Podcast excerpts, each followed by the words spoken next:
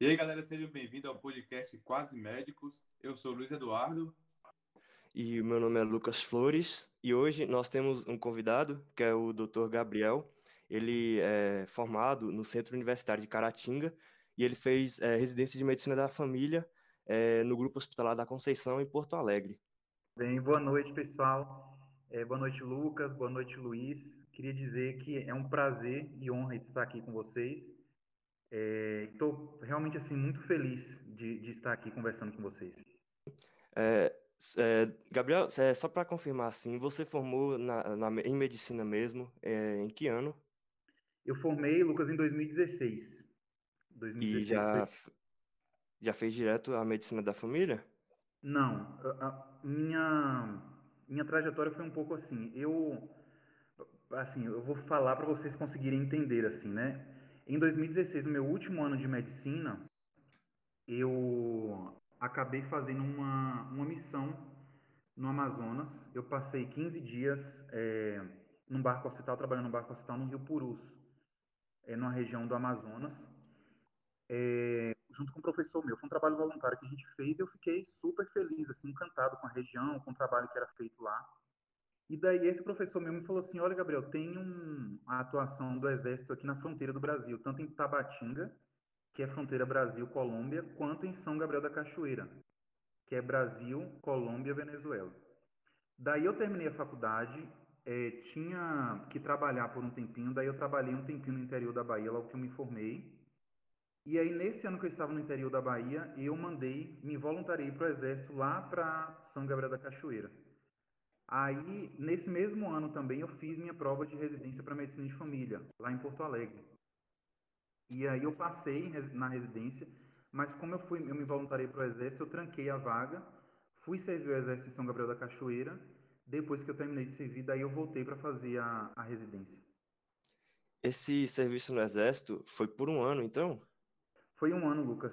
Eu quando a gente, assim, quando eu saí da faculdade, é, por, por, minha faculdade ter sido no interior de Minas, é, eu fui dispensado, né, do, do, exército. Todos os homens da minha sala foram dispensados do, do exército nessa época. E aí acabou que eu me voluntariei e já era uma, uma pretensão minha de ficar só esse ano para depois fazer a, a residência. Uh, mas foi um, um, ano assim isolado, um ano que eu, eu trabalhei com a população é, muito vulnerável, uma população que acaba que fica muitíssimo isolado, mas foi um dos anos mais felizes da minha vida essa época, assim, foi, foi quando eu trabalhei lá em São Gabriel da Cachoeira. Eu, eu também, eu tenho bastante essa vontade de ter essa experiência, de passar pelo menos um ano fazendo medicina no Exército. Não sei ao certo ainda em, em que área, se seria no batalhão, mas também tenho essa vontade. E queria saber se é, esse serviço voluntário que você fez logo após a formação, esse serviço no Exército, influenciou na sua decisão por fazer a residência em Medicina da Família ou você já tinha isso certo durante a faculdade? Então, Lucas, a, a, eu não tinha, assim, quando eu entrei na faculdade, na verdade, eu entrei muito pensando por, pelo Médicos Sem Fronteiras, né? Eu sempre fui muito encantado, assim. Isso é uma professora de história minha, do segundo para o terceiro ano, que me apresentou Médicos Sem Fronteiras que, que para quem não conhece é uma ONG que é extremamente respeitada no mundo todo. Eles fazem um trabalho humanitário assim lindíssimo assim e já ganharam o Nobel da Paz em 1999 por conta do trabalho deles. Eles até atuaram no Brasil aqui por esse por esse tempo aí na lá em São Gabriel da Cachoeira inclusive nesse período de pandemia. E aí, quando eu entrei na residência, na, na faculdade, eu conheci um, quando entrei não, já no meu quinto período, eu conheci um professor meu que é médico de família, e que também tinha, tinham ideais, né, ideais de vida assim, muito parecidos com, com, com os meus. E daí a gente trocava muita ideia sobre Médicos Sem Fronteiras e tudo, e a atuação dele como médico de família é, com as outras pessoas. Ele atuava internando pessoas dentro de casa, me encantou muito. E daí foi daí, por conta desse professor, que ele se chama Igor, é, que veio essa decisão de fazer medicina de família. Ah, porque foi a área que eu consegui mais me encontrar e e é, hoje eu sou apaixonado assim pela medicina de família. É, tinha é, depois desse quinto, sexto período, eu não tinha mais dúvida, porque é realmente nessa área que eu consigo ter acesso a todas as pessoas, da criança ao mais velho, desde quem está nascendo a quem está morrendo. E a sensação que eu tenho como defensor do SUS que eu, tô, que eu sou, assim, eu acho que é uma área que que me proporciona muito esse prazer de, de poder defender o SUS e de poder é, é, poder defender o SUS de uma forma em que eu tenha acesso a essas pessoas e poder sentir que eu estou fazendo a diferença na vida dessas pessoas, em que eu estou atendendo. Então, para mim, a, foi por conta disso, assim. Então, essa inspiração toda veio por conta desse professor meu e também por conta do Médicos Sem Fronteiras. E aí, por conta disso, eu fui para... Foi por isso que eu fui para São Gabriel da Cachoeira, que eu me voluntariei para essa área de lá, que é uma área... Um, é, é, a, é, a, área mais indígena do Brasil, então é uma área muito vulnerável, é uma área muito isolada e que a atuação dos médicos lá é, é, é muito é muito boa e necessária, assim, tanto do, médicos, enfermeiros, assistentes sociais, é, é muito necessário que, que haja esses profissionais lá para a população. Legal. E a fronteira com que país? Então, lá, para as pessoas entenderem, assim, para quem pega o mapa do Brasil, tem uma área que chama Cabeça do Cachorro, que é a área de São Gabriel da Cachoeira, que é a fronteira Brasil, Colômbia e Venezuela. E é uma área que acaba, que é uma área de, na fronteira realmente, acaba que é uma área um pouco tensa por, por ser uma área muito de tráfico de drogas. Então, a, tem uma cidade de São Gabriel da Cachoeira, em que é, moram os indígenas e moram os militares que, que ali estão, e algumas outras pessoas que vão para lá para visitar, para pesquisar, enfim.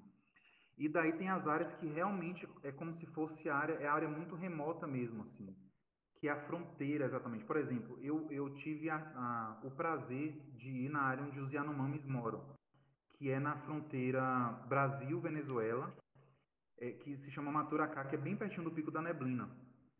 Nesse dia, inclusive, eu tive, eu tive, tive a sorte de encontrar Sebastião Salgado lá, que é um fotógrafo famosíssimo, estava fotografando os picos que tem lá.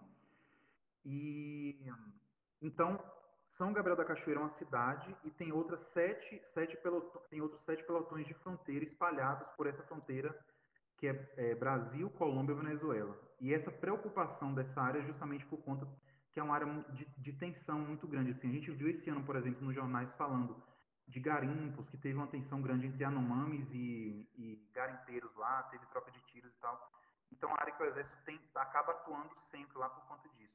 Então, você tem a área de São Gabriel da Cachoeira, a cidade, que já é remota, mas tem áreas mais remotas ainda, ao redor, que é bem fronteira mesmo, Brasil, Venezuela, Brasil, Colômbia, que, são, em que estão instalados os pelotões de fronteira do Exército ali.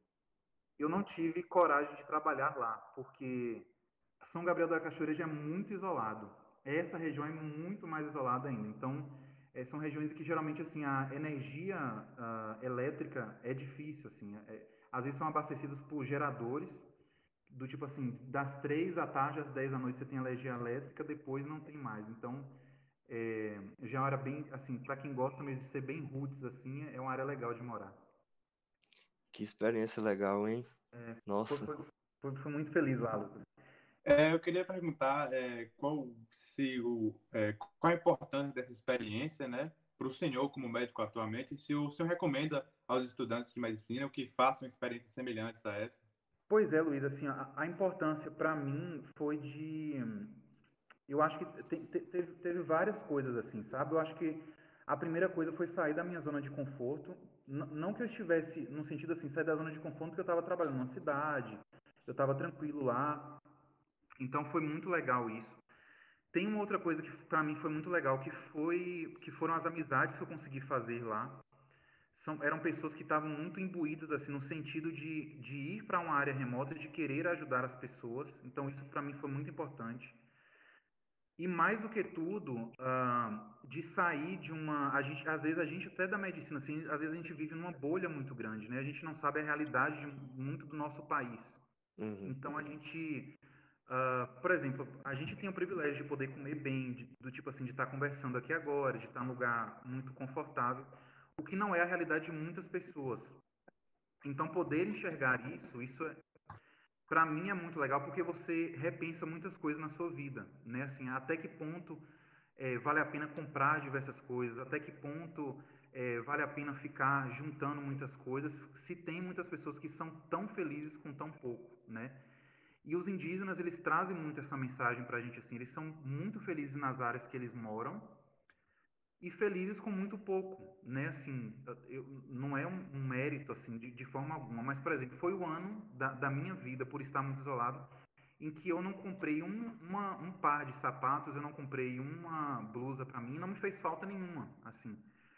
E isso, isso não, eu só fui perceber realmente no final da minha jornada lá, assim, de como que eu tive uma vida muito simples e fui muito feliz lá. Eu aprendi isso muito com os indígenas. E aprendi também de que a gente, nós como, como médicos, assim, eu acho que para quem gosta disso, claro, assim, e, e não critico quem não gosta, mas para quem gosta, é, um, é uma experiência que é muito legal. Uh, de poder estar junto de, de pessoas que têm uma cultura muito diferente, é, que vivem numa vulnerabilidade muito grande, porque assim tem crianças que infelizmente é, são muito desnutridas lá. Eu tive experiência de crianças muito desnutridas, é, experiência de, de malária muito grave, experiência de tuberculose assim que a gente nunca tinha visto, experiência de é, meningite, acho que eu até comentei na turma do, do Lucas, meningite por criptococo, que a gente acabou pegando lá. Então são muitas coisas, além de ver, por exemplo, a importância do pajé para essas pessoas, de poder participar de uma de uma sessão de pajeísmo, né, dentro do hospital mesmo. Então, assim, são diversos aprendizados que me fizeram crescer muito como ser humano e como profissional. É claro que, assim, é, você tem que estar, tá, uh, eu acredito, né, tem que estar tá, é, preparado mentalmente, porque é uma área muito isolada, né, assim.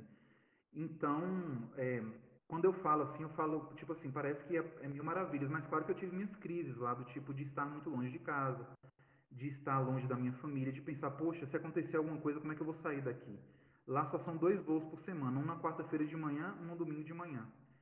E se você quiser pegar um barco de São Gabriel para Manaus, você tem você demora de dois a três dias para chegar em Manaus. Então é todo é todo um contexto assim de isolamento mesmo. Eu não sei se mudou isso, mas até então eu morei lá em 2018 é todo um contexto de dificuldade, de logística. Mas, às vezes, se você não quiser também trabalhar um ano no exército, quem sabe você vai para lá para viver experiências, e às vezes de 15 dias, tem muitas pessoas que vão para fazer isso. Além de ser um lugar lindo, assim, é, é, é paradisíaco, assim, você está em contato com uma natureza muito, uh, muito virgem ainda, sabe? E é uma natureza muito bem cuidada, do tipo assim, de eu sair de casa e ver o rio todo dia. A gente falava de praia, né? Eu poderia ver o rio, eu podia tomar banho de rio todos os dias é, final de semana, né, encontrar com os amigos. Então tem coisas assim que eu fazia lá e que hoje já não faço mais. E é uma sensação que não é só minha, sabe? Todos os meus colegas que passaram por lá sentem muita falta, apesar de todo o isolamento, de todas as dificuldades. A gente foi muito, muito feliz. Então acho que todos esses contextos, as pessoas, a cultura indígena, a forma como a gente podia trabalhar lá, tudo, todo esse contexto fez com que a gente fosse, fosse muito feliz. E claro, assim, de se entregar, né? Se você está ali, você, você vai para se entregar realmente num ano de, de trabalho, de dificuldades, mas que dá para ser muito feliz, apesar de tudo. Legal, viu? Essa parte humanitária da medicina mesmo eu acho muito linda. Não que, não que a parte dos hospitais com alta tecnologia também não deva ser humanitária, mas realmente ajudar essas populações que necessitam. É, e eu vou te dizer, Lucas, que hoje tem pessoas que têm feito carreira médica nisso. Assim, eu conheço algumas pessoas que têm investido em carreira médica na medicina humanitária, medicina de desastres, é, e que é muito legal, e que assim, eles não estão fazendo por uma coisa assim, não é uma questão de sacerdócio, sabe? É uma questão de realmente de gostar disso, de sentir que, é, que, que estão fazendo a diferença naquele trabalho que eles estão fazendo e se sentem bem fazendo aquilo. Então, tem pessoas que conseguem fazer carreira, por exemplo, no Médicos Sem Fronteiras, tem pessoas que fazem carreira fazendo trabalhos humanitários de outras formas. É, isso tem crescido no Brasil. Eu já conheço algumas pessoas que têm investido em carreira médica nesse, nesse sentido, assim. E, assim, eu não sei se eu vou investir minha carreira nisso, mas eu também sou muito, muito apaixonado por essa área. Então, você pensa em algum momento da vida ainda fazer parte do Médicos Sem Fronteiras? Isso. Penso logo, inclusive, assim, de... Assim, já estou... Uh, assim, esse ano realmente é por conta do ano de pandemia. Esse ano de pandemia mudou muito minha cabeça, assim, por, por conta de família e tudo. Mas como as coisas, estou torcendo para que as coisas se acalmem, né? É algo que eu tenho pensado muito brevemente, assim, de tentar mandar meu currículo para Mais Sem Fronteiras. Eu não quero morrer sem pelo menos tentar, né? É, uhum. Para a ONG. Agora, é, como você tinha, tinha mencionado, a presença do, do pajé nessa parte lá da fronteira, eu queria saber um pouco se a, as crenças da população indígena já chegou a interferir no tratamento médico da medicina em si. Eu vou falar assim, Lucas, que durante o tratamento, não. O que, que a gente percebia lá? Ah, é uma crença que a gente respeitava muito, sabe? Então, assim, só para as pessoas que estão ouvindo para entenderem, quem está na cidade, eles, eles têm as crenças deles, eles têm os tratamentos naturais deles, o que a gente respeita muito, mas eles, é, a tendência é que quem está na cidade procure o hospital antecipadamente. O que, que muito acontecia lá? As pessoas que moram em comunidades, que são muito afastadas, quando ficavam doentes, principalmente crianças que ficavam doentes, eles preferiam primeiro passar pelo pajé, e esperar para ver o que, que o pajé ia falar, e esperar para ver como é que a pessoa ia evoluir. Depois que o pajé falasse assim, ó, eu não tenho muito mais o que fazer, que agora eles iam para o hospital. O que nos preocupava é que muitas dessas pessoas já chegavam graves no hospital, principalmente crianças, né? As, muitas das crianças lá, por não terem uma, uma suplementação, assim, alimentícia muito adequada, isso já dificultava o tratamento e muitas das crianças já chegavam mal. Então a gente já teve síndromes respiratórias lá, uh, de chegarem, tipo assim, muito mal, uma malária às vezes que chegaram muito grave, muito por conta dessa, dessa demora que faz parte da cultura deles, que a gente tem que respeitar, né? Assim, eles têm que, eles esperam, primeiro eles passam pelo, pelo pajé, uh, o pajé dando esse aval, né? É, eles aí mandam para o hospital, e aí tem essa questão de logística, porque muitas vezes eles vão para o hospital de barco. Então, às vezes, passam dois dias de barco, tomando chuva, tomando sol. Então, tudo isso piora, pode piorar também as condições de saúde até chegar no hospital. Uh, então, aí, o que, o que eu tive a honra de participar foi justamente de uma, de uma, de uma intervenção, né, Yanomami, de um pajé que foi, foi para o hospital. A família pediu, era uma criança que estava grave, estava com pneumonia grave lá. Ele não estava entubado até então, e aí a família pediu para que o pajé pudesse ir lá para fazer uma sessão de pajeísmo. Uh, e foi muito legal. A gente só pediu para o pajé para ele não fazer fumaça lá na hora. Por uma questão de ser uma doença respiratória e tudo, ele foi super solícito. E eles, é, e eles, o interessante é que durante a sessão assim, é, que foi muito legal, ele, ele usa uma substância que chama paricá, e ele acredita que a partir dessa substância ele, ele vai estar junto com os outros deuses dele para que ele consiga tirar o, o, alguns espíritos ruins que, que está nessa pessoa que está que, que tá doente. Então ele começa a falar muito, ele começa às vezes gritar, e ele leva junto dele a, a esposa dele e as mulheres que estão na sala, faz parte do ritual elas chorarem durante todo o tempo. E é, durante esse tempo assim, ele, ele tenta fazer, faz algumas gesticulações e tal, e é muito legal. Eu confesso que eu fiquei muito impressionado porque é um momento assim espiritual muito forte assim. Você fica até meio uh, extasiado assim, sabe falar caraca assim, é, é bem forte assim mesmo. E, e, eu tive a sorte assim de, de, conseguir participar. Depois a gente conseguiu conversar, conversei com o Pajé, ele foi me explicar como é que ele fazia e tal. E, e essas substâncias paricá, eles, eles extraem da, da, da própria floresta. Eu não sei te falar ao certo, mas me parece que é uma substância um pouco alucinógena, mas que só eles usam assim. E eles até falaram que não, não recomenda de outras pessoas usarem, porque uh, se você usar de uma forma inadequada, você pode chamar espíritos ruins para você, quando você usa esse paricá. Então, ter muitos sentimentos ruins contigo. Então, tem que uma pessoa que já está acostumada com isso a usar esse tipo de, de substância. É porque você falou aí que você um dia pretende, é, o senhor um dia pretende né, enviar um currículo para o Médicos Sem Fronteiras eu vi um, um simpósio, né, sobre é, um médico que ele participou da, da catástrofe de Brumadinho, né, da, da destruição da barragem lá, e aí ele era cardiologista, ele atuou, né, no resgate das vítimas de Brumadinho, e aí ele falou que fez uma, um, ele estava atuando agora na área cardiológica, em clínica, ele falou que fez uma aposta, né, que os amigos dele fizeram uma aposta que ele vai voltar para essa área de emergência, para essa área de é, de emergência, no caso, que ele estava lá, é, ele ajuda no resgate, né? Que tem um curso parecido com o, o ATLS. E outra coisa interessante foi quando, quando o Lucas perguntou sobre o, sobre o tratamento do índio é, é, interferir no tratamento da medicina. É, esse dia eu estava fazendo um estudo, né, acho que foi da Angola durante os anos 90 e 20, que teve muito problema que os, dessa cultura da, do tratamento religioso que eles acreditavam com tratamento da medicina. E aí, tipo, na Angola teve muita disputa. É, quem ia para o tratamento ao médico era considerado um traidor né, da religião, era exilado da igreja. né? E tem, sempre teve essa disputa entre dois, esses dois tratamentos. Sim, eu, eu, eu, eu, muito legal isso, Luiz. Eu não tinha ouvido falar sobre isso, né? Eu acho que a grande questão lá, a gente não tinha tanto isso, assim. Eu acho que existia, a gente tem, tentava da melhor forma que existisse uma, um respeito mútuo, né? Só que é claro que os indígenas, para ele, é, para eles é muito difícil, assim, de sair do ambiente, né, de comunidade deles e tudo, e entrar no hospital, ter um homem branco que cuide deles e tudo.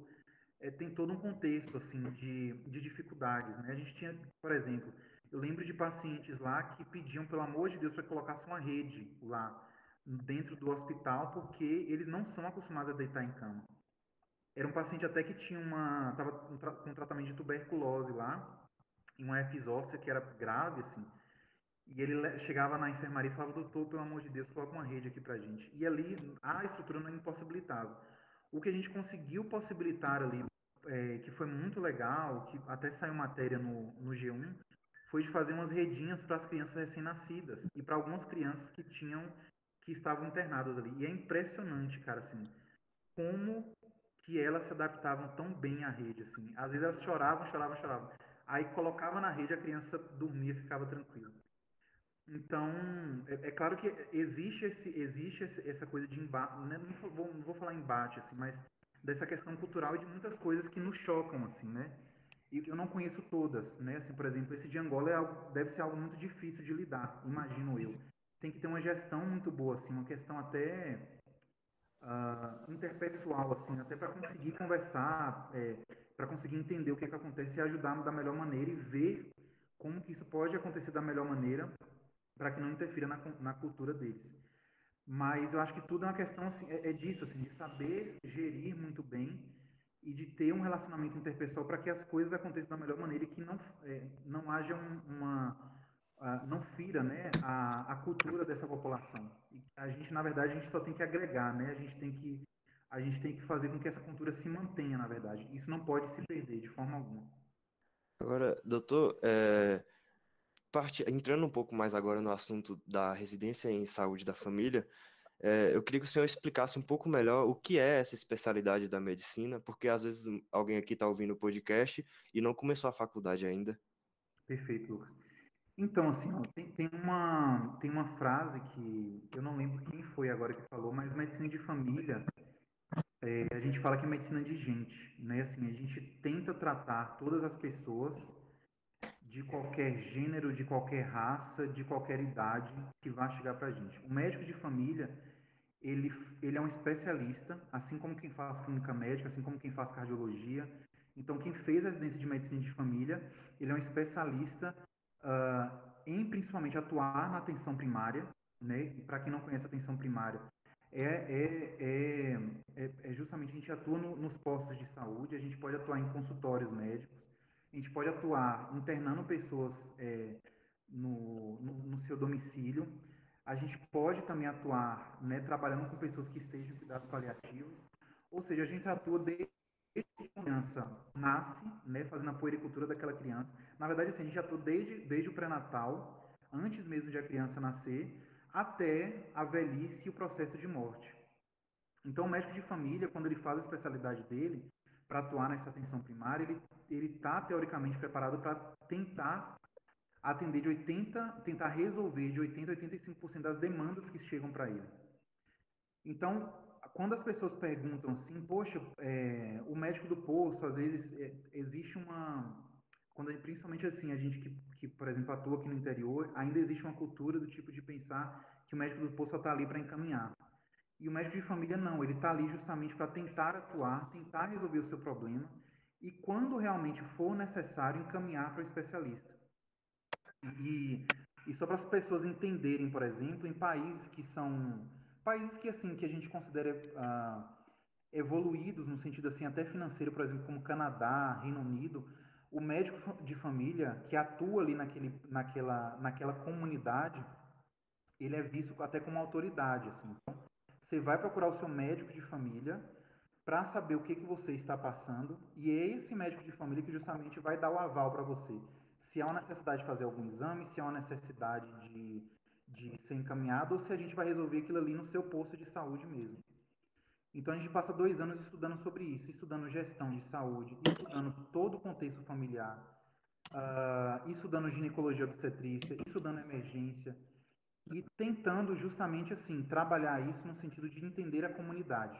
A gente é preparado até para trabalhar dentro de uma comunidade, entender qual é o contexto daquela comunidade, qual a melhor forma de atuar naquela comunidade em que a gente está tá inserido, é, tentando entender assim que, que tipo de comunidade é aquela é uma comunidade que tem mais idosos, é uma comunidade que tem mais jovens, é uma comunidade que tem mais tráfico de drogas, que tem mais violência, até para perceber de que forma a gente pode atuar da melhor maneira. E é muito importante falar uma coisa assim que a, é, a gente acabou de passar no, do, no mês né, da, do orgulho LGBT, que é um médico de família também, ele está preparado para atender essa, essa, essa populações que são vulneráveis, né? ou é, populações que precisam de, uma, de um atendimento uh, e que às vezes é, é, muito marginalizado. Né? Então, por exemplo, na minha residência a gente tinha muito, uh, a gente conseguiu construir na nossa residência uma, um ambulatório para pessoas que são transexuais e que infelizmente ainda no nosso país são muito marginalizados. A gente, o meu TCC, por exemplo, foi com pessoas que foram com imigrantes, imigrantes venezuelanos e haitianos, que ainda no Brasil também são muito marginalizados e que sofrem muito preconceito. Então, o médico de família está preparado para isso, para atender essa população. É evidente, assim, que a gente, o, o, acho que o mais interessante é justamente até que ponto o médico de família vai poder atuar e até que ponto a gente tem que encaminhar também para as outras especialidades, que são tão importantes quanto. Então, as pessoas, aos poucos, né, eu acho que isso vai, vai se criando essa cultura de saber o que é o médico de família, é aos poucos. Mas é isso, assim, de saber realmente que é uma especialidade médica e que está se fortalecendo e que vai se fortalecer através disso, assim, tipo, essa oportunidade que vocês estão me dando mesmo de falar sobre isso é muito importante, para que as, as, outras pessoas que estão ouvindo saibam que existe especialidade e que existem pessoas que estão trabalhando muito, assim, no Brasil todo para que essa especialidade se consolide cada vez mais aqui no, aqui no Brasil. Porque tudo isso, tudo isso faz com que a gente tenha uma, um SUS muito mais fortalecido, né? um SUS que trabalhe de uma melhor forma, um SUS que consiga até economizar mais, que não encaminhe tanto, não encaminhe tanto, que consiga resolver as coisas na atenção primária e quando não consiga resolver, a gente vai encaminhar se for necessário. Só, só queria compartilhar uma, uma experiência minha que, que foi durante o estágio do, do terceiro período em semiologia médica. Eu fiz o estágio na UBS do Monte Pascoal com a doutora Isabela, ela também é residente é, em saúde da família. E teve um caso lá que me chamou muito a atenção, que foi um paciente que ele chegou, ele estava queixando de tontura, de dores na cabeça, na parte aqui, região occipital. E como a gente estava estudando o módulo de neuro no momento, a gente já começou a pensar um monte de, de possibilidades. Só que, é, chegando próximo ao fim da consulta, a doutora Isabela ela contou para a gente que ela já sabia é, a história familiar daquele paciente, que ele estava passando por é, certas brigas naquela, naquele mês e que recentemente o irmão dele é, violentou, ele bateu com a cabeça no chão, ele estava afogando as mágoas no álcool, estava sem ingerir nenhum alimento, estava apenas bebendo. E eu achei, tipo assim, isso, isso foi que me deu um estalo e eu entendi a importância do médico da família em ter esse conhecimento da comunidade. E no caso, né, é, ficar naquele, naquela mesma comunidade por muito tempo para ter o conhecimento das pessoas mesmo, saber um pouco além da, da condição de saúde, saber um pouco mais da, da questão social também. E é, uma, é, interessante você falar disso porque ah, hoje o que é muito importante que os médicos, que, por exemplo, vocês que, que são formados agora, é de entender que a pessoa ela não, ela não vai te procurar ali apenas com uma doença, sabe? a pessoa tem toda uma história que ela leva junto com ela para até chegar no médico para falar aquilo que ela está falando para você. Então, isso é medicina centrada na pessoa que você está falando, né? Assim. Então, assim, a gente tenta justamente trabalhar isso. A pessoa não é só a doença. A pessoa está carregando toda uma história dela até chegar. Tipo, ela não vai chegar só com a queixa de sinusite ali para você. Ela carrega toda uma história, ela tem uma experiência de uma doença ali, até ela conseguir falar tudo para você. Então, saber isso faz toda uma diferença. Eu estava até conversando com um colega, com o Tiago, que é ele é residente de medicina de família, e ele me falando assim, que tinha uma professora dele que falava que às vezes, muitas vezes o paciente ele, ele dá para você o diagnóstico de mão beijada. Basta você realmente saber fazer uma entrevista muito adequada e tentar também entender todo o contexto em que essa pessoa está inserida, todo o contexto de história. É claro que assim, a gente não pode negligenciar os, os, os, sintomas dessa pessoa. A gente tem que pensar cientificamente, né, o que, que essa pessoa está sentindo. Será que ela não tem sinais de gravidade? Será que eu realmente posso liberar essa pessoa com tranquilidade ou não? Então, saber balizar isso tudo é muito importante, assim. E, é isso, assim, Lucas. É, é, é totalmente a medicina centrada na, na pessoa, isso, assim. E saber desse contexto faça, assim, toda a diferença no processo de entrevista, de diagnóstico e da relação médico-paciente também. É, você falou sobre a parte de, quando você falou sobre encaminhamento, eu acho que é importante a gente falar isso, né, principalmente na faculdade, que eu vejo isso até por parte dos meus colegas, que tem um preconceito que eles acham que o médico da família é só encaminhar, encaminhar um diabético, um diabético para um endocrinologista quando tiver problema, ou encaminhar um hipertenso a cardiologista, isso não é verdade, né? Eu vi uma pesquisa que falava que eles, que os médicos de famílias, eles são aptos a tratar, é, principalmente a, a, partir da prevenção primária e secundária, 88% das, é, das doenças, né? E outra coisa que você falou foi sobre a importância de ter mais médicos de, de família na sociedade. E é, eu vi alguns artigos, né? Estava estudando para uma, uma apresentação, que atualmente a gente tem uma crise mundial, né? Que o, os sistemas de saúde mundial eles são voltados para agudizações de casos, ou seja, cirurgias e casos agudos, enquanto é, o que acontece é que atualmente a gente tem mais casos crônicos, maior perfil de doenças crônicas, né? A, que principalmente doenças cardiovasculares e doenças osteomusculares, principalmente é, na, na terceira idade. Sim. E aí a importância da gente ter um sistema de saúde é, bem voltado para os casos crônicos, né, que se desenvolveu ao longo do tempo, que precisa de uma é, que tratado a partir de um, de um longo prazo, né, a longitudinalidade do cuidado, que é um dos princípios da política nacional, nacional de atenção básica. E você falou também sobre a medicina centrada na pessoa, a gente tem uma matéria específica para isso, né? E até contando um relato aqui, é, que chegou uma idosa lá no PSF, né, que atendeu primeiramente foi enfermeira, e aí ela chegou primeiramente, se não me engano, foi com uma queixa de dor de cabeça, só que aí ela foi falando, foi falando, e a gente descobriu que ela que ela, tava, ela já tinha esse diagnóstico com depressão, que ela tinha problema com queira de cabelo, que ela é, começou a falar com intensidade do fio. É importante da gente né, é, não só focar na doença, é, focar na pessoa, né, tratar é, o ser humano. Com certeza, Luiz. Isso faz toda a diferença, até porque, por exemplo, uma hora ou outra, apesar de a gente, vocês estão fazendo medicina, eu sou médico, a gente se torna paciente em algum momento. E toda vez que a gente vai procurar um médico, a gente tem expectativas em cima desse médico, né? A gente tem expectativas no sentido assim, a gente já vai pensando no que que vai acontecer, né? Assim, quando a gente procura. E a, qualquer pessoa é assim, né? Então a gente tem que estar preparado justamente para isso, para entender o contexto todo desse paciente. O paciente, de onde ele veio, o que que ele faz, com quem ele mora, quais que são os conflitos que ele tem, por que que ele está sentindo isso agora, qual é a ideia que ele tem do que ele está sentindo, qual é a expectativa que ele tem comigo também, com o médico, sabe? É, e retorno, assim, falando, porque justamente, assim, a pessoa, toda pessoa que ela entra no seu consultório, ela vai no seu consultório com experiência da doença dela. Ela já vai pensando em milhões de coisas, assim, ela pode pensar um milhão, assim, de, de coisas. E a gente justamente tem que tentar ajustar isso tudo.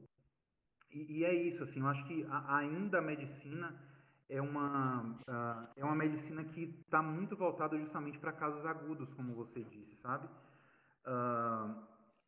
É uma questão até muito assim de ter mais pessoas formadas nisso, ter mais pessoas informadas sobre isso, para entenderem qual é que é o papel do médico de família na comunidade. Assim. A partir do momento que a gente tem médicos, bons médicos de famílias, bons médicos de família formados no Brasil, estrutura para que é, isso se, é, se desenvolva no nosso país, pode ter certeza que o SUS vai estar muito, muito melhor e muito mais fortalecido com isso também, sabe?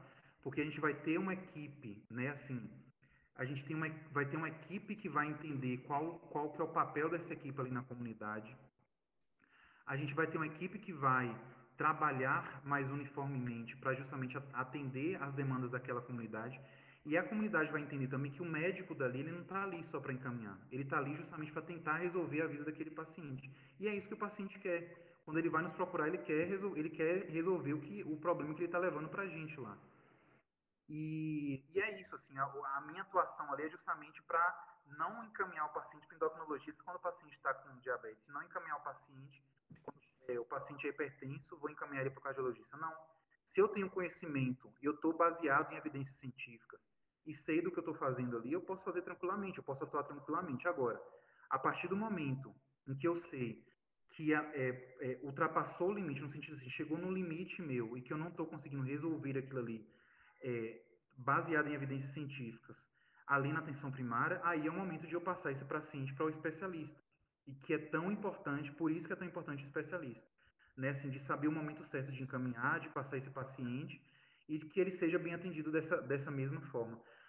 A, a, realidade, por exemplo, que eu, tra eu, trabalho aqui na Bahia hoje, a realidade de Porto Alegre já é bem diferente, porque o SUS já funciona, o SUS do Hospital Conceição, né, que foi onde eu fiz residência, funciona muito dessa forma acaba que é uma facilidade muito maior, assim, de ter um suporte muito grande. Eu tinha um, um, uma unidade de saúde que funcionava, assim, muito bem. Era uma coisa, assim, assim que realmente, assim, é fora da, da curva, assim, no sentido de, da forma que funcionava, da forma que eu podia é, encaminhar os meus pacientes quando necessário e de resolver todas as coisas dentro da unidade.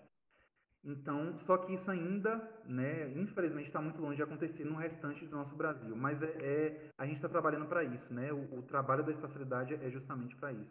É para que as coisas melhorem para a nossa população, principalmente a população do SUS. Agora, eu tenho uma dúvida, Gabriel, sobre a residência em si, porque até então eu só vi é, alguns médicos fazendo a residência da saúde da família nos postos de saúde, que são as UBSs. É. E você falou aí que você fez em um hospital em Porto Alegre. Então Sim. tem uma parte da residência que é em hospital, é 100% Sim. em UBS? Como que é? Não, não. A carga horária, Lucas, é, é uma carga horária que é extensa também, só que a gente tem vários, várias atuações, né?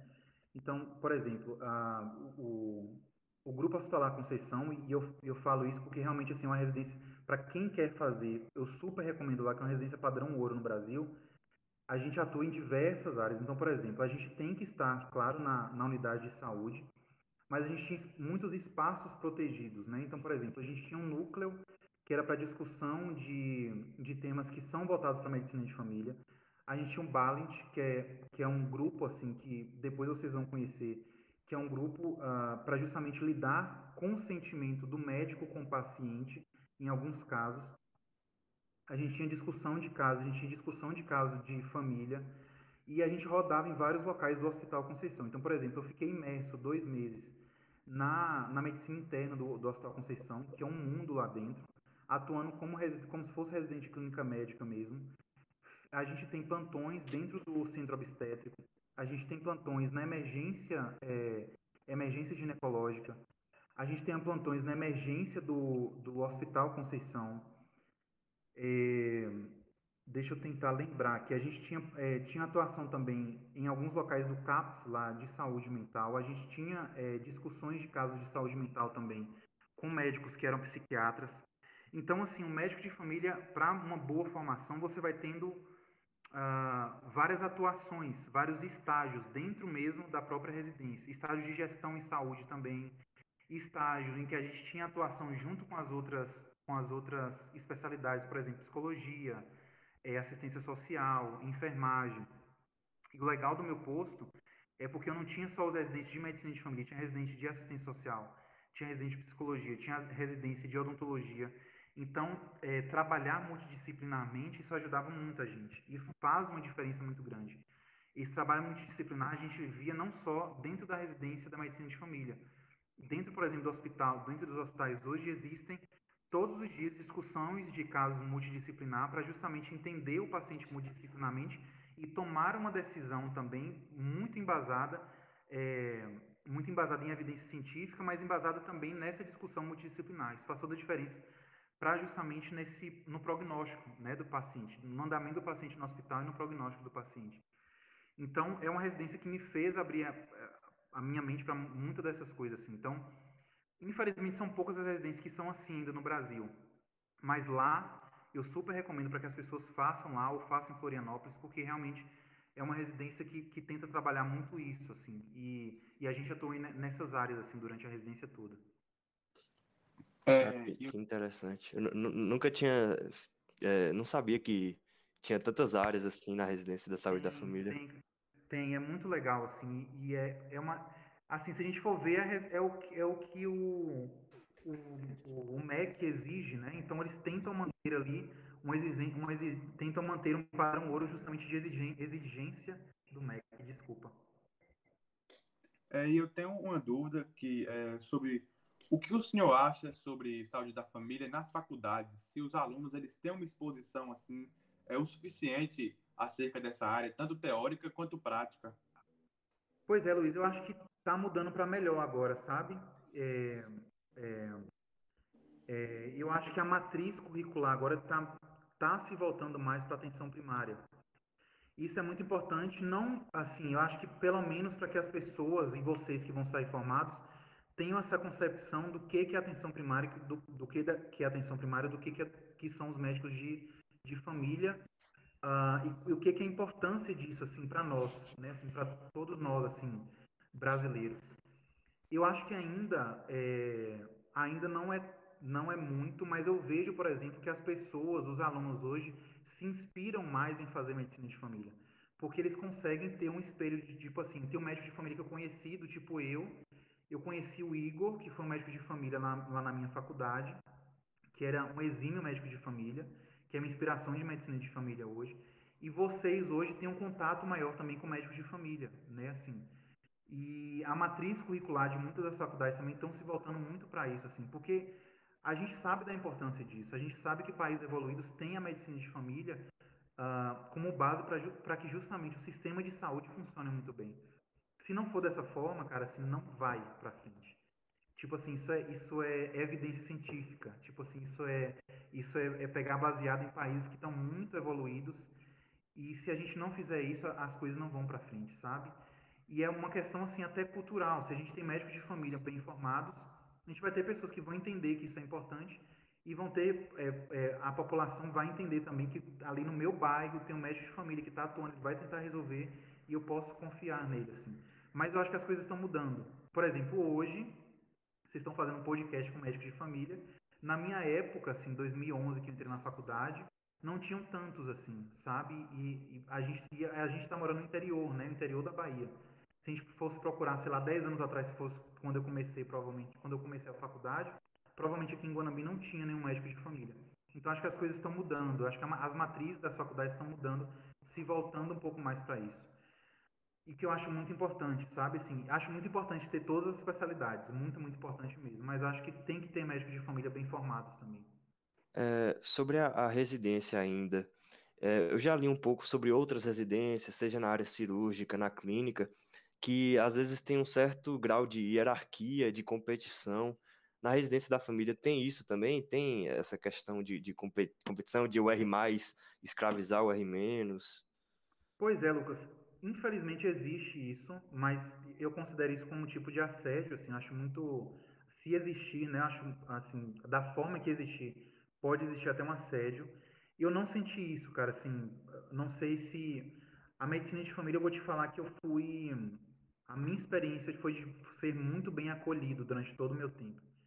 Hoje, por exemplo, eu tenho a minha preceptora, que é a minha mentora. Hoje eu, faço uma, hoje eu faço uma pós em terapia de família. E sempre quando eu vou ligar para ela, é uma sensação assim de que eu estou ligando para alguém da minha família, sabe? O mais legal, que eu achava muito legal assim dessa da minha residência, é que eram muito pessoas muito bem preparadas para acolher, tanto os meus colegas quanto também as pessoas que eram meus preceptores e, as pessoas que trabalhavam no meu posto. Eu tive o fato de morar longe de casa, o fato de estar longe de casa, o fato de ser nordestino, né, numa área que, que, que infelizmente ainda existe preconceito tudo, tudo isso, todo esse contexto facilitou muito para mim assim. E eu, eu definitivamente eu não senti isso, sabe? Eu senti um acolhimento muito grande, eu senti é, a minha cabeça se abriu muito para pessoas que eram que pensavam muito bem sobre, por exemplo, uh, qual o papel das mulheres na sociedade, né? Assim, pensar muito bem sobre o, o poder do, do, feminismo aqui no Brasil, pensar muito bem sobre a, as minorias no Brasil. E eu não tinha muito, assim, apesar de eu ter saído de São Gabriel da Cachoeira, mas eu, eu consegui elaborar muito mais essas questões justamente graças aos meus colegas. E até saber do meu papel como baiano, como nordestino, o quão importante isso é pra gente, sabe? Assim, a gente acaba que sofre muito preconceito, sofre essa questão de xenofobia. E, e foi muito legal isso durante a residência toda. Juro para você, assim, eu não sinto, não senti nada de hierarquia.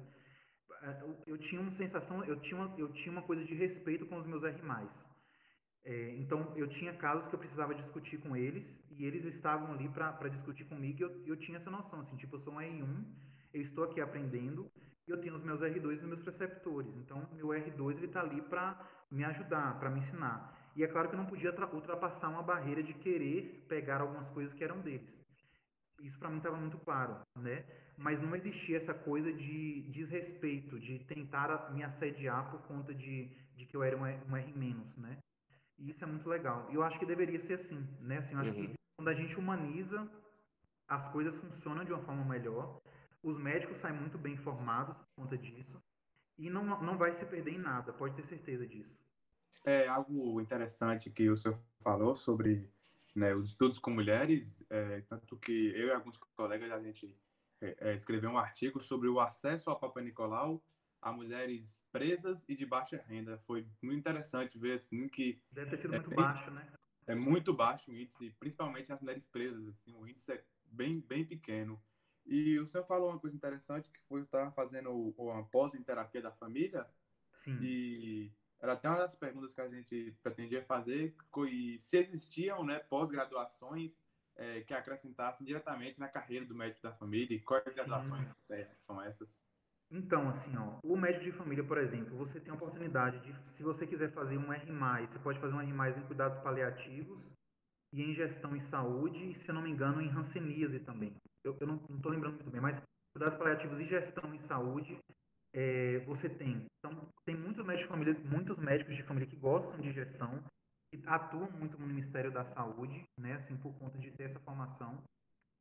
E você tem diversas pós também, assim, que você pode fazer. Às vezes, se você quer medicina integrativa, que está em voga agora, a terapia familiar, que é algo assim que aos poucos vai se expandir no Brasil, porque uh, a terapia familiar é justamente assim, entender a pessoa no contexto de família dela. Hoje, para mim, hoje para mim que, que faço essa formação, é muito claro que muitos dos nossos traumas e muitos das nossas dos nossos entraves na vida estão relacionados às nossas vivências familiares. Então, o terapeuta familiar tenta justamente ajudar nisso, né? Assim, é claro que existe toda, é claro que vai existir uma necessidade de às vezes ter um psicólogo, de ter um psiquiatra junto, mas a terapia familiar ajuda, ajuda muito nisso. Então, tem diversas áreas, Luiz, que dá para o médico de família atuar. Então, tem colegas hoje, por exemplo, uh, eu tenho uma colega minha que ela é um militante dos direitos humanos e ela é uma das do, dos ícones no Brasil em saúde planetária, né? Ela é uma das autoras do Lancet Countdown em, em saúde planetária, que é Mayara Floss, e é a outra área que também é outra vertente que o médico de família dá para atuar também. Tem médicos de família que atuam muito hoje em estudos da, do, da população LGBTQIA+, que é muito importante também. Tem, tem médicos de família que muito, atuam muito na, na saúde rural, que é extremamente importante, que existem, existe o ONCA também rural, que se, se estuda no mundo todo sobre a saúde rural, no mundo todo. Então, assim, a, a medicina de família você consegue, você somente consegue se expandir para diversos lugares. E, e, isso é muito bom, né? Assim, isso é muito legal porque é, a gente como médico, a gente o legal de ser médico é isso, assim, a gente tem muitas áreas que a gente pode atuar e dentro da medicina de família também tem diversas áreas que você pode atuar também, né? Você pode ser um médico de família mais voltado para alguma coisa, né? Assim, não tem problema nenhum. Mas o mais, eu acho que o mais legal do médico de família é, é isso, assim, é de gostar de gente. Tipo assim, quem faz medicina de família, no geral, gosta muito de gente, gosta muito de gente de todo tipo e, e você pode ter uma, não é nenhuma preferência, mas assim, uma atuação um pouco melhor em, em, em algum sentido. Eu tinha, por exemplo, os meus, é, eu tinha três preceptores sempre junto comigo no meu posto de saúde, em que, em que um era voltado para espiritualidade e saúde, que é o Eno, ele é uma das referências no Brasil. A outra era duas, na verdade, Leda, que é uma das das autoras do Tratado de Medicina de Família, junto aí ela ela atuava muito na terapia de família junto com Carmen, que também é uma das autoras do, do tratado. E eu tinha também Patrícia Lichtenfels, que é que é uma das autoras do Duncan, né, a medicina ambulatorial do Duncan, e ela é mais voltada para a saúde do idoso. Ela tem algumas publicações e tudo. Então, as pessoas que querem fazer, assim, você vai, a mente se abre, acaba que se abre muito. Então, a medicina humanitária, conheço diversos médicos de família também que estão voltados para essa área também da medicina humanitária. Então, dá para fazer muita coisa dentro da medicina de família. É, eu, eu confesso que eu tinha um pouco esse conceito preconcebido de que o médico da família iria atuar apenas na, na, nas UBSs, mas é interessante ver que o mercado de trabalho abrange muitas coisas. Uma coisa que eu vou falar que é muito importante, Lucas, a saúde suplementar, que é a saúde dos planos de saúde, estão contratando muitos médicos de família, assim, muito mesmo, assim. E aqui na Bahia tem mais em Salvador, né? Assim, mas por exemplo, se você desce São Paulo, Rio de Janeiro, Santa Catarina, Rio Grande do Sul, vários colegas meus já estão atuando na saúde suplementar. Por quê? A saúde suplementar percebeu que o médico de família ele economiza muito. Como ele é muito baseado em evidência científica, ele vai tentar pedir aquilo que é necessário. Ele não vai pedir um milhão de exames desnecessários. Então, assim, eles têm ofertado muito para que as pessoas também que estão inseridas no plano de saúde, primeiro passe por um, por um médico de família, para depois, se for necessário, passar por um especialista. Então, existe também hoje, se a gente, por exemplo, agora em agosto vai ter o Congresso, o Congresso Brasileiro de Medicina de Família e Comunidade, que vai estar voltado para a saúde planetária e para a terapia de família. Mas no congresso passado, tiveram várias palestras com vários expoentes do Brasil sobre a saúde suplementar, que tem crescido muito no Brasil. Então, por exemplo, a Mil hoje, que é uma saúde suplementar que está crescendo muito, ele já tem uma ele já tem três residências de medicina de família é, em São Paulo, no Rio de Janeiro e, se eu não me engano, em Santa Catarina, em que eles pagam uma bolsa muito boa para um médico de família. Ele, ele sair muito bem preparado para atuar na saúde suplementar e já sair da residência para atuar na Mil. Com, eu, e vou falar para vocês com salário muito bom. Eles já atuam ali na saúde suplementar porque eles querem fazer carreira para esses médicos que já estão já estão preparados para atuar na saúde suplementar. É um mercado que está se expandindo. Tem muita coisa ainda, muito a se trabalhar. Só que ainda, uh, por exemplo, na Bahia, infelizmente, a gente tem poucos médicos. Eu lembro que quando eu fui no congresso, eles mostraram, mostraram um mapa do Brasil e a Bahia é um dos estados ainda que tem pouquinhos pontinhos de médicos de família, assim. A grande concentração de médicos de família é realmente sul-sudeste do Brasil. Legal, viu? Eu não sabia que o sistema privado já estava começando a, a incentivar essa parte da formação também. E a, é, quanto à, à residência em si, você até mencionou que sempre estava presente com os preceptores. Eu queria saber um pouco como funciona a avaliação durante a formação. Tem provas, tem aulas durante a semana? Como funciona assim? É. A gente tinha basicamente a cada três semestres uma avaliação. O, o, legal lá é porque assim eu tinha uma preceptoria muito presente, muito presente mesmo. Assim. Então eu tinha à minha disposição todos os dias na unidade de saúde pelo menos três preceptores para discutir caso, fora os meus R+, quando eu estava no R1. Além disso, eu tinha, por exemplo, aí tinha também acadêmicos de medicina lá na minha unidade e alguns outros residentes. Então eu tinha sempre uh, é, essa, essa atuação. Lucas, desculpa me perdi, mas a pergunta foi sobre. Se, se havia provas e você tinha aulas durante a semana. Então, assim, essa atuação minha, essa, a, a, eles se baseavam muito na minha atuação. Então, como eu tinha essa preceptoria muito presente, eles tinham como ver como é que estava sendo a minha evolução como residente ali. Como é que eu estava discutindo casos, como é que eu estava tratando, tra, é, tratando e fazendo as minhas consultas. Dentro do núcleo também, é, que eram as, as, discussões de temas de medicina de família, os meus preceptores eles avaliavam isso também. Então, a discussão era uma, era uma coisa muito legal, porque a discussão era, era uma. A gente, eu sentava com os meus três preceptores, que eram os preceptores principais ali do posto, para eles, eu dar um feedback da residência para eles e eles darem um feedback da minha atuação para comigo, né? Então, assim, era uma coisa muito muito bem feito, muito saudável, assim, não existia muito essa coisa de prova, né, assim, a gente tem um, um TCC no final, mas a, a, a, avaliação era muito baseada nisso, então, e, aí, por exemplo, todos os estágios que eu fazia fora também na unidade, do tipo de clínica médica, de internação domiciliar, de gestão em saúde, eu tinha um preceptor também, e esse preceptor também fazia uma avaliação minha, que era basicamente dessa forma, ele dava uma nota baseada na minha atuação como, como residente. Então é, era basicamente assim que acontecia.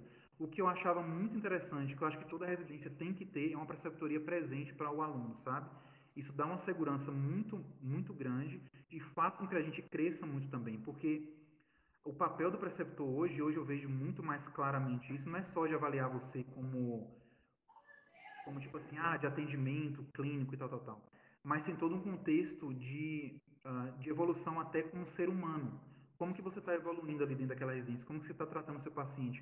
Como que você, como, como homem ou como mulher, está evoluindo ali? Então, o preceptor ele tem um olhar crítico muito para isso, assim. Tanto é que eu vejo hoje, é, é o que eu falo assim, eu, eu, tive um vínculo muito bom com os meus preceptores e vejo eles hoje até como familiares meus, assim.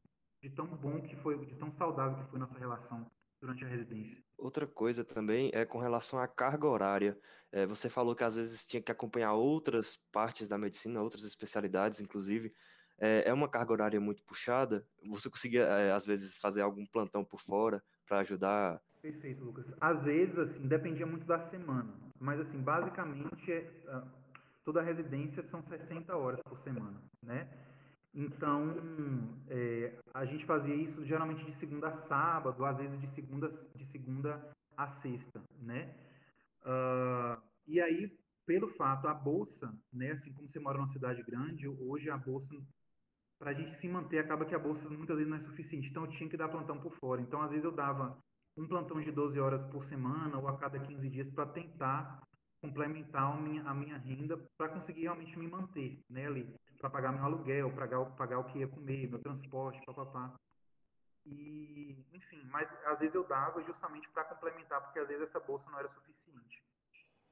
Mas é basicamente isso, são 60 horas semanais, que é o basal de qualquer residência. E quando dava, daí eu fazia uma, um plantão por fora, em alguma UPA, alguma coisa assim. E você ficou sempre na mesma comunidade do, da UBS? Fiquei. Fiquei dois anos na Unidade de Saúde Barão de Bagé, que é lá no bairro Vila Jardim, em Porto Alegre, que é um bairro que é interessante porque tem uma parte que é muito rica e uma parte que é extremamente pobre, tipo de extrema pobreza mesmo, assim. E aí a, a pretensão é essa, assim, de que você fique na mesma idade até para que você consiga ter essa evolução para ver essa longitudinalidade dos pacientes que você está atendendo, né? Durante esses dois anos. Então, é interessante que você fique nessa unidade durante esses dois anos. E, e é muito válido que assim aconteça. Aí, no caso, você se formou é, na residência em 2018, né? É, passou algum tempo atuando lá ou já veio direto para Guanambi? Não, na verdade, em 2018 eu atuei. 2018 2019 eu atuei no, lá em São Gabriel da Cachoeira, no Exército. Aí 19 e ah. 20, isso, 19 e 20 eu fiz minha residência, aí eu terminei 21 agora, e logo quando terminei eu vim para cá, para Guanambi. E até então estou aqui com vocês aí. Aí eu, tô, aí eu atuo agora numa, numa unidade de saúde no Beija-Flor e estou como professor da FIP. Ah, você está trabalhando é, como médico no, na UBS do Beija-Flor? Uhum, lá na unidade de saúde Beija-Flor. Esse ano eu acho que vou receber alunos, espero, né? Que esse semestre agora eu espero receber alunos lá. Porque é uma coisa que eu gosto muito, assim, de, de estar junto de, de vocês, assim, isso me faz crescer muito e, e eu acho que é uma coisa boa, assim, para o aluno também. Então, é, eu acho que já dá para a gente começar a finalizar o podcast agora. Você tem mais alguma pergunta, Du? Não, acho que foi tudo bem dito aí. Muito, muito bem dito. Muito completo esse podcast. Foi ele assim, foi um podcast bom para tirar mitos, né? Acho que o principal mito já foi dito aí, que foi é, que, que ele, o médico da saúde da família é encaminhador, não é?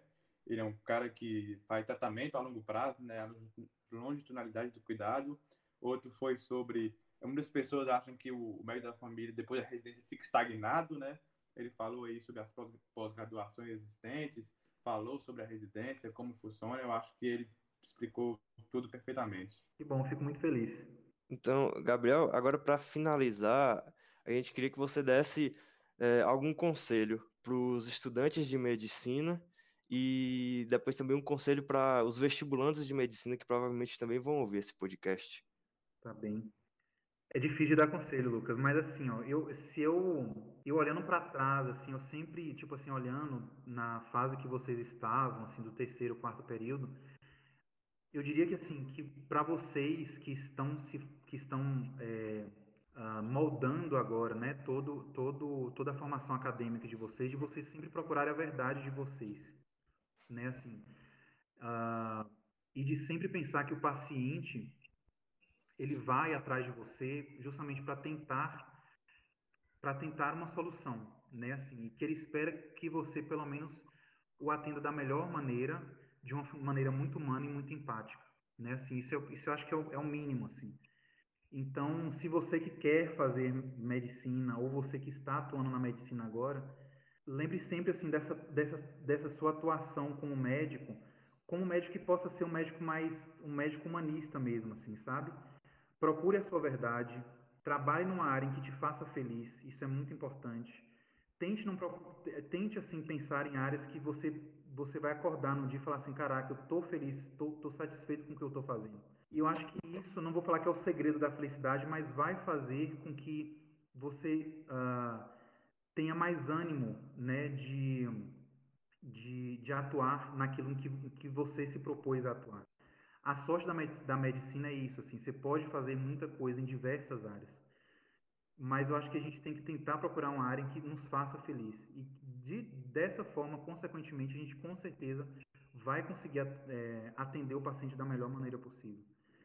E se você está fazendo, tentando medicina ainda, não desista, se é um sonho. Eu falo que hoje eu sou muito feliz é, na minha atuação, é, sou muito feliz no que eu faço, sou muito feliz atendendo o paciente, ouvindo o paciente, ouvindo histórias e conseguindo, dessa forma, é, saber que eu estou fazendo a diferença na vida de muitas pessoas, né? E se puder, se puder, também defenda o SUS, tá?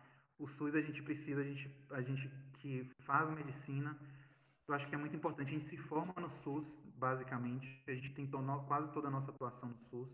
Então, sempre que puder, sempre que vocês, alunos, quem está tentando, defendam o SUS, que é muito importante para o nosso país, é muito importante mesmo.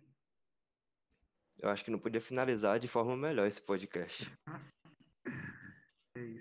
Então, é, pessoal, vocês que escutaram até aqui, muito obrigado. Esse foi o nosso terceiro episódio. Estamos sempre tentando melhorar, mas a conversa com o Dr. Gabriel foi excelente. Com certeza acrescentou. Até mesmo em quem não pensa em trabalhar na medicina, com certeza acrescentou.